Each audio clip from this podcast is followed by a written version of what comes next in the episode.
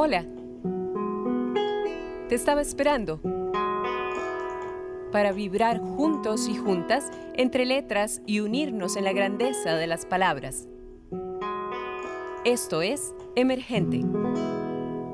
Cambruishunki, Jishken, Jeshker, Cambruishunki, Mamar Quarabuai, Tsosen Jewoki, Troctan eto Kenkre, Ditape Wotape, Mutan eto je Kenkre, Campta Nirapta, Kebe Uswar, Cambru e Shunki, Cambrutan e Shunki, Mamar Quarabuai, Tsosen Jewoki.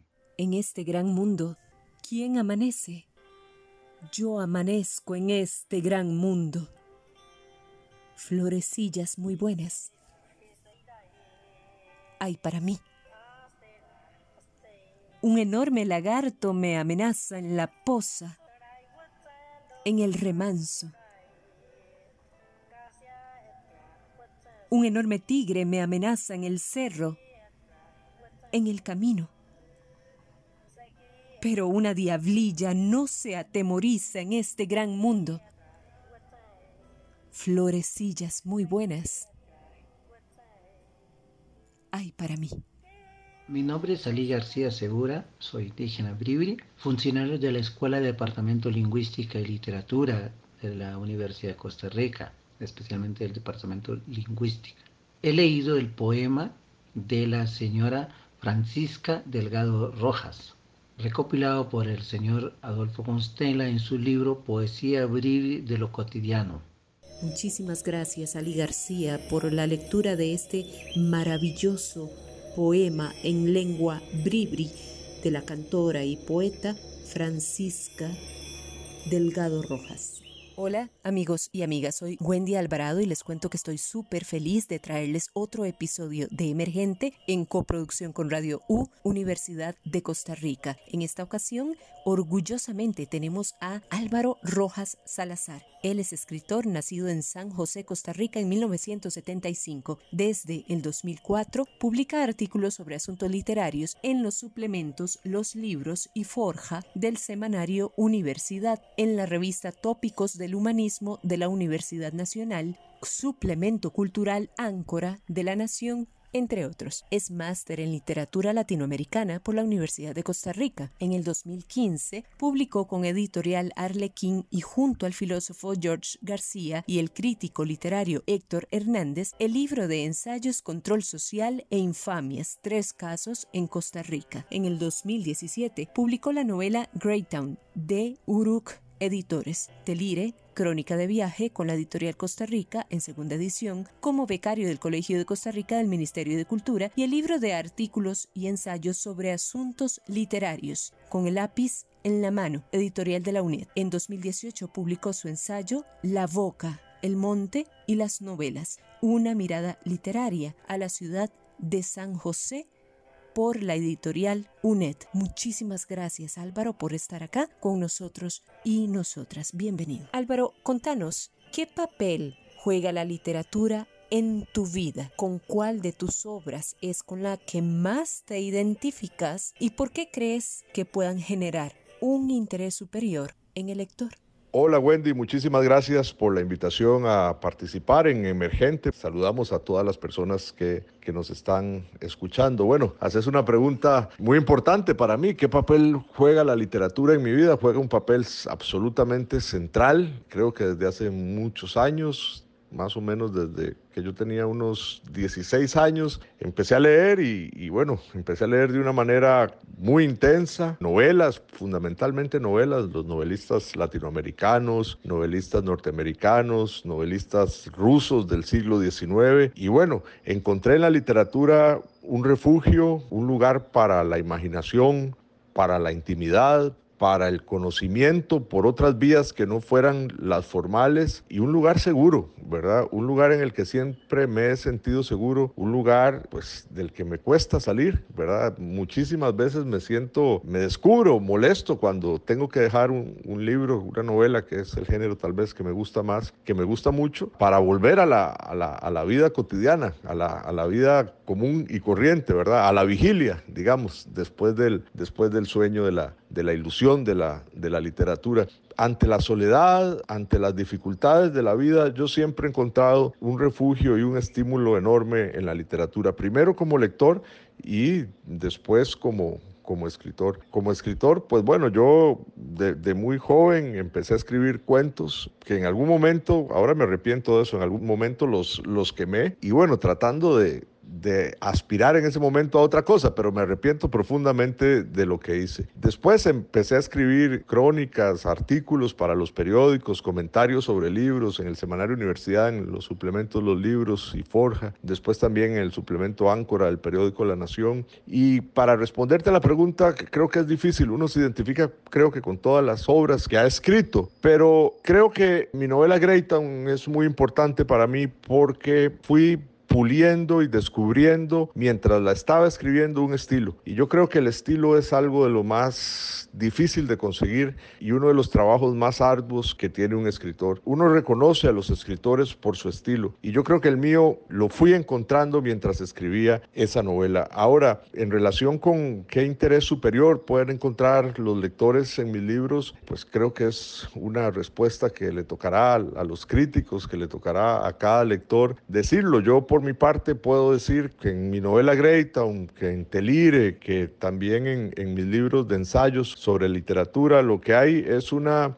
una honestidad de un lector en cuanto a los libros sobre, sobre, sobre otros libros, a los libros sobre literatura. Ahí encuentro yo en esos ensayos la visión mía, la visión propia sobre libros que me han interesado por una u otra razón, por la construcción de los espacios, por el estilo literario, por la profundidad psicológica de los personajes, etc. Y después, bueno, una manera de relacionar también la literatura con el mundo social donde ella surge. Entonces, en mis ficciones, en, en Greytown principalmente, creo que hay una visión de de Costa Rica, ¿verdad? Hay, creo, que, creo que en esa novela hay una visión de personajes anónimos en, en Costa Rica que no siempre son destacados, ya sea en la historia, en la historiografía o en, en la literatura. También una percepción de lo subjetivo como conflictivo. Y yo creo que eso está en buena parte de esos personajes de la novela de, de Greytown que migran, ¿verdad? Que realizan fugas geográficas tratando de huir de, ellos mismos y, y no lo consiguen. Entonces tal vez esos sean algunos de los aspectos que yo podría encontrar en esa novela. Y bueno, aquí seguimos con esta tertulia tan bonita que tenemos con el escritor Álvaro Rojas. Álvaro, ¿vos crees que es estrictamente necesario para el escritor contar con ese estímulo externo? Me refiero a recorrer y conocer esos lugares, caminos, hacer esos viajes reales, por supuesto, o por el contrario, le basta y puede con solo el estímulo imaginativo para poder describir a cabalidad todo lo que se plasma en una crónica, una novela, una narración? Bueno, a mí me parece que lo más importante en la formación de un escritor es leer y escribir. Leer muchísimo y, escribir constantemente también. No dejar de leer ni de escribir. Ahora, un escritor no escribe, desde donde yo lo pienso, por lo menos no escribe por obligación, ¿verdad? Un escritor no anda buscando en el mundo externo estímulos para escribir. Un escritor siente la necesidad de escribir, ¿verdad? Necesita contar, necesita transformar lenguaje vivencias personales, a veces muy ocultas, a veces muy íntimas, que conflictos que lo acompañan, que lo atormentan, que están en la, en la base, en la espina dorsal de su personalidad y que de una u otra forma él necesita expresar y transformar, traducir al lenguaje literario. Una vez dicho eso, pues sí, entre más conozca un escritor, mejor va a describir pues lo, las historias que quiere contar. Entre más viajes tenga, más estímulos, más cultura, ¿verdad? Conocimiento de, de otras ramas del saber, no solamente el saber literario, de las ciencias, de las ciencias naturales, de las ciencias sociales, etcétera. Y así también los viajes, ¿verdad? Los viajes pues son un estímulo extraordinario para cualquier escritor. En el caso de las crónicas y, y principalmente de las crónicas de viaje, pues sí, se trata de eso, se trata de trasladar a la, a la palabra escrita las vivencias que se van teniendo por lugares ya sea distantes, por lugares distintos en, en cuanto a, a, la cultura a la que está acostumbrado a vivir el escritor o la escritora, pues se vuelve un elemento esencial para la escritura de crónicas de viaje. Para las novelas, por ejemplo, pues entre más conozca un escritor, volvemos a lo que decía anteriormente, más riqueza cultural va a tener para trasladarla a sus ficciones. Pero insisto, yo me parece que la vocación, la, la necesidad de escribir no surge del mundo exterior, sino de una condición personal, de una, de una condición subjetiva y después de un entrenamiento, de un entrenamiento que se logra en la lucha, en el combate con la página en blanco, una formación que se va construyendo a lo largo de los años con muchas lecturas, ¿verdad? Con innumerables lecturas. Es, es indispensable para, para ser escritor, desde donde yo lo pienso, leer muchísimo.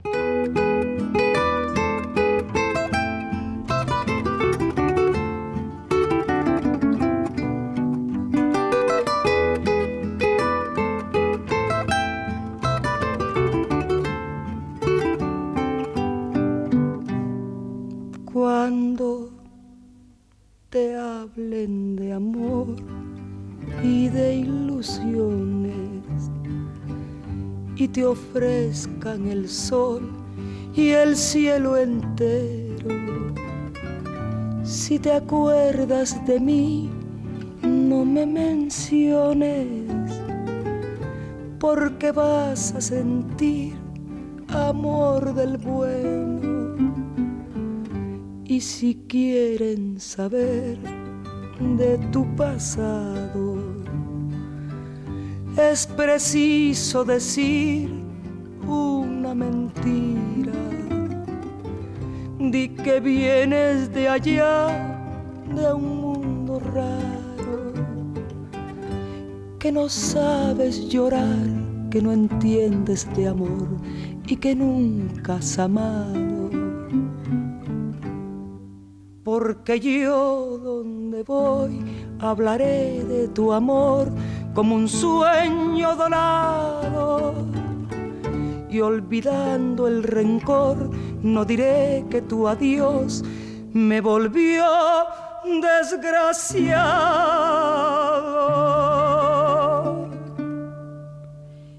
Y si quieren saber de mi pasado, es preciso decir otra mentira. Les diré que llegué de un mundo raro, que no sé del dolor que triunfé en el amor y que nunca he llorado. Porque yo donde voy hablaré de tu amor como un sueño dorado olvidando el rencor, no diré que tu adiós me volvió desgraciado. Y si quieren saber de mi pasado, es preciso decir otra mentira les diré que llegué de un mundo raro, que no sé del dolor que triunfé en el amor y que nunca he llorado. Este mensajito se lo dedico a Álvaro, mi hermano, en su cumpleaños, que está cumpliendo ya 45 años y que para mí él es una persona de la cual me siento súper orgullosa. Es muy perseverante, muy inteligente, muy culto, pero también muy humilde y cuando necesita hacer un cambio lo reconoce y lo hace. Le deseo que pase muy feliz cumpleaños, que este año es diferente, no se puede celebrar como tal vez lo, hubiéramos hecho otros años, pero que igual que la pase muy bien y que sepa que lo quiero muchísimo y que lo admiro muchísimo y que le mando un fuerte abrazo. Saludos. Y bueno, vamos ahora a entrar a un terreno un poco problemático quizá, pero era algo que no podía dejar de, preguntártelo. Álvaro, ¿cómo podemos justificar a través de la literatura la importancia que tiene toda manifestación artística como expresión de cultura de las naciones? Y quizá no solo como expresión, sino viéndolo también como esa denuncia o esa identidad, la necesidad o esa construcción de ideologías. ¿Qué nos hace falta como ciudadanos costarricenses, como políticos, como artistas para defender justamente unos pocos recursos que, si bien pueden calificarse inicialmente como un estímulo al quehacer artístico personal, sin duda alguna también será de repercusión positiva a toda una comunidad y sus valores así también como generador de cambios que logren, por ejemplo, qué sé yo, elevar niveles educativos, bajar tasa de desempleo, delincuencia o establecer parámetros igualitarios en cuanto a oportunidades. ¿Qué nos hace falta como país para creer que la cultura indiscutiblemente puede ser nuestro estandarte?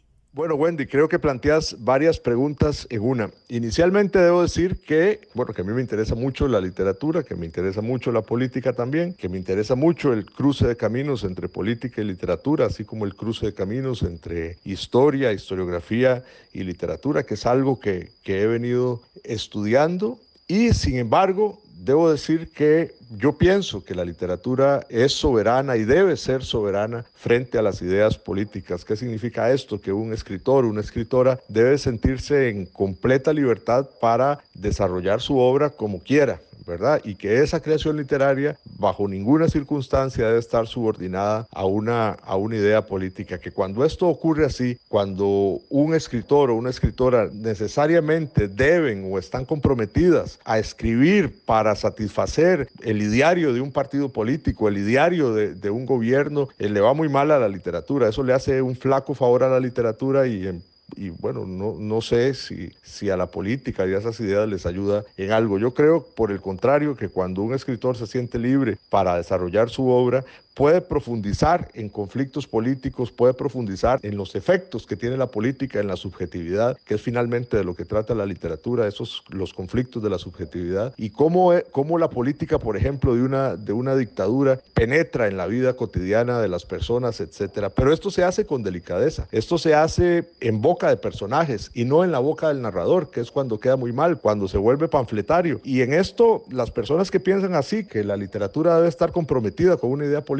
por ejemplo, con ideas de izquierda, esto se dio mucho con el realismo socialista y con otras ideas más o menos de este orden, pues a mí en caso personal se me asemeja muchísimo a las pretensiones también de la Iglesia Católica o de otras iglesias, que la literatura debía seguir los mandatos, la doctrina y los principios de un determinado credo religioso y ante lo cual yo evidentemente también estoy en desacuerdo. Yo creo en la libertad como individuo de cada uno de los escritores y de cada una de las escritoras y si bien es cierto que todos estos aspectos, elementos del mundo cultural, como es la política, como, como es la religión, están en, en, la literatura, están trabajados en las novelas, en las grandes novelas. Esto los, los grandes escritores, por lo menos los, los modernos, lo hacen con mucha delicadeza, con mucha sutileza, poniéndolo en el conflicto entre personajes. Porque así como en la vida hay fanáticos religiosos o fanáticos políticos o resentidos o gente apasionada por una idea, así también la literatura hay personajes de este tipo. Por ejemplo, en las novelas de genios, novelistas como como Tolstoy o como, como Dostoyevsky, que, son autores que yo admiro mucho y que he estado estudiando recientemente. Entonces yo pienso que la literatura, sin ninguna duda, trabaja la política, recrea, reconstruye los conflictos ideológicos y políticos en la ficción, pero debe ser libre y, soberana, y cada escritor debe ser libre y soberano para escribir de conformidad con lo que quiera, con lo que crea y con sus ideales estéticos, ¿verdad? Más, más que políticos. Ahora, llegando al segundo punto o a la segunda pregunta que, que me haces, yo creo que, que, se refiere más a la inversión estatal en cultura y yo creo que pues es muy importante defender esa inversión porque eso finalmente es una ganancia para toda la sociedad. Lo que el Estado pueda invertir en cultura es algo que favorece a niños, que favorece a jóvenes, que favorece a la gente que no tendría, si no es por esa intervención estatal, acceso a las artes, acceso a las artes de todo tipo, pero también a edificios patrimoniales, etcétera. Entonces yo creo que lo que hay que combatir muchas veces y todavía hoy, lamentablemente en Costa Rica, es la idea de que la cultura es prescindible, que podemos vivir sin, sin cultura aunque no podamos vivir, qué sé yo, sin inversión en, en, tecnología, como si fueran cosas separadas, ¿verdad? Entendiendo la cultura como algo, como algo accesorio. Esa idea es la que yo estoy en contra, el pensar que si tenemos que escoger la inversión de la inversión estatal, los fondos públicos en el Ministerio de Cultura o ponerlos en otro lugar, el Ministerio de Cultura descalifica porque es algo prescindible. Eso a mí me parece que es muy nocivo para una sociedad, que es muy mal ejemplo para las personas que se están formando, es un mensaje muy, muy dañino para los niños, para los jóvenes, para las personas que están creciendo y que están viendo en políticos como modelos a seguir. Formo parte de una tradición de personas costarricenses que defendió la inversión estatal en, en, cultura, que trabajó por ello y que bueno, que nos han dejado en, herencia sus libros, sus obras musicales, instituciones, en fin, la gente que ha defendido a lo largo de la historia de Costa Rica lo que es la inversión en cultura. ¿Podrías considerar que en algún momento un escritor se mida a sí mismo solo por el reconocimiento? Por ejemplo, por la convicción o necesidad de saltar a la fama, por decirlo de alguna manera, por medio de la obtención de premios importantes.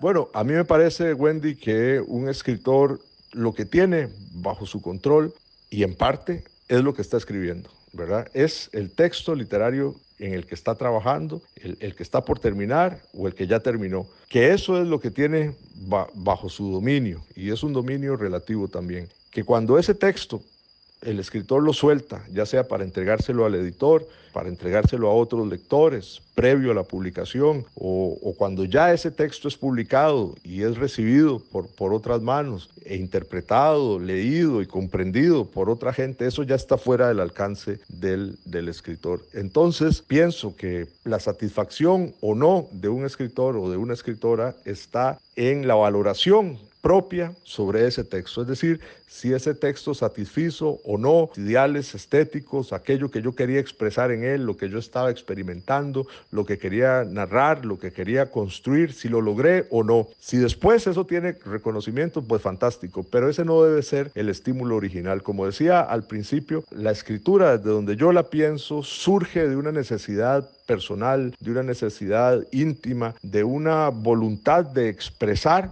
en el lenguaje de la literatura, vivencias subjetivas y percepciones sobre el mundo en el que hemos crecido. A nadie le cae mal un premio, sin ninguna duda, pero yo creo que, que ese no es el estímulo fundamental para escribir y tampoco tiene que ser la medida o la forma de entender que si una obra es valiosa o no. Nada, nada, nada más alejado, creo yo, que usar eso como criterio para decidir o definir si una obra literaria es valiosa o no. Por ejemplo, con el Premio Nobel de Literatura, hay casos extraordinarios de, escritores geniales, fantásticos, que han quedado por fuera del Premio Nobel de Literatura, por decir dos, Borges, ¿verdad? ¿Y quién puede negar que Borges es uno de los escritores más geniales que ha dado América Latina y no recibió el Premio Nobel? Por decir otro, León Tolstoy. Tal vez León Tolstoy escribió la mejor novela que se escrito hasta hoy, Guerra y Paz, y no recibió el Premio Nobel de Literatura tampoco, ¿verdad? Entonces, bueno, la literatura no, no siempre se mide por los premios. Hay escritores extraordinarios también que han recibido premios, ¿verdad? Pero también hay escritores mediocres que han recibido premios. Entonces, yo creo que ese es un mal, un mal criterio para decidir si una obra literaria es, es buena o no. Y ahora, como escritor,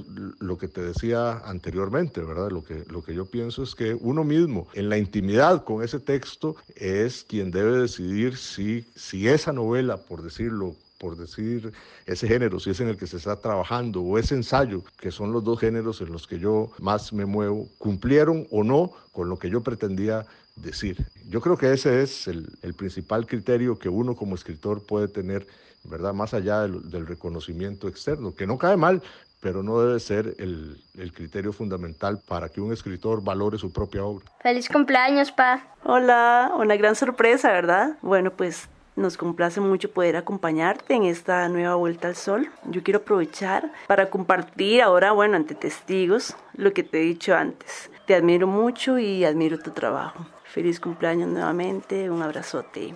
Bueno, lamentablemente ahora sí que hemos llegado al final. Primero que todo, Álvaro, espero que hayas disfrutado de este compartir. Y yo no quiero irme sin antes agradecer que estuvieras acá en este espacio y bueno, instarte a que sigas festejando a todo dar un año más de tu natalicio. Contanos en qué estás en este momento, en qué proyecto trabajas y cuáles son tus planes más a largo plazo. Muchísimas gracias Álvaro por compartir con nosotros y nosotras en este espacio de emergente, una coproducción con Radio U, Universidad de Costa Rica. Muchísimas gracias a vos, Wendy, por la invitación y muchas gracias a todas las personas que nos han escuchado. Bueno, está por salir un libro de, relatos, de cuentos, que se llama Ambos Mares y creo que en los próximos días, a final de noviembre, estará ya en las, en las librerías con, la, con Uruque Editores sale publicado este, este libro. Además de eso, pues bueno, estoy por concluir el, el, doctorado en estudios de la sociedad y la cultura en la Universidad de Costa Rica. Estoy trabajando una tesis, ¿verdad? Una tesis que es sobre, sobre la Guerra Fría, pero vista desde la perspectiva literaria e historiográfica, ¿verdad? Y igual ese cruce de caminos entre la historia y la literatura que a mí tanto me, me interesa. Y, y, bueno, estoy, estoy trabajando en eso y más a largo plazo, pues también estoy pensando, apenas tengo la estructura, un, un esquemita de de, una novela en la cual pienso empezar a trabajar pronto, ¿verdad? Entonces, pues esos son mis proyectos más cercanos. Muchísimas gracias de nuevo y, ha sido un gusto conversar con, con vos y con todas las personas y un saludo también a todas las personas que nos, que nos han escuchado. Por algo similar, Platón expulsó a los poetas de su república por mentirosos. Sin embargo, ciertas mentiras nos orientan nos acercan a tocar la verdad con el alma, con el otro yo, con los otros seres que nos habitan, seres de otro pensamiento, de otra forma de entender el mundo, una forma desconocida para mí hasta entonces y tal vez para siempre. Álvaro Rojas, Telire. Emergente, un programa en coproducción con Radio U, Universidad de Costa Rica.